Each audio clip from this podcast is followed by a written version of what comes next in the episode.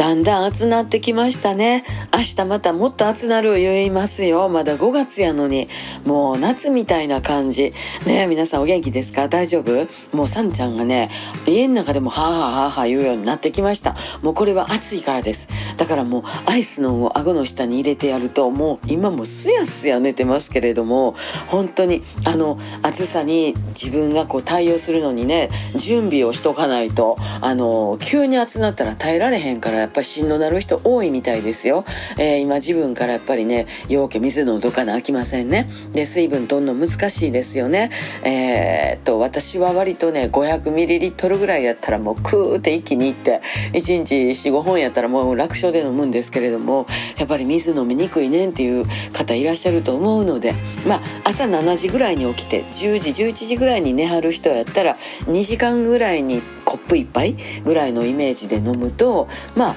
1日で2リットル水分取れますのでねやっぱりねいるみたいよそのぐらいの水分量ってね、えー、日本はそんなに乾燥が激しい国ではないので外国ほどじゃないけれどもやっぱりあのデトックスにもなるしで美肌効果もあるのでねやっぱりお水って飲んどかはるとええと思います。ただいっぺんに飲んだら腎臓がびっくりするねんってね。あの自分の許容範囲を超える水分がガッときたら、えー、内臓もびっくりしますからご自分に合った飲み方で水分補給して夏を追いかけていきましょう。また明日。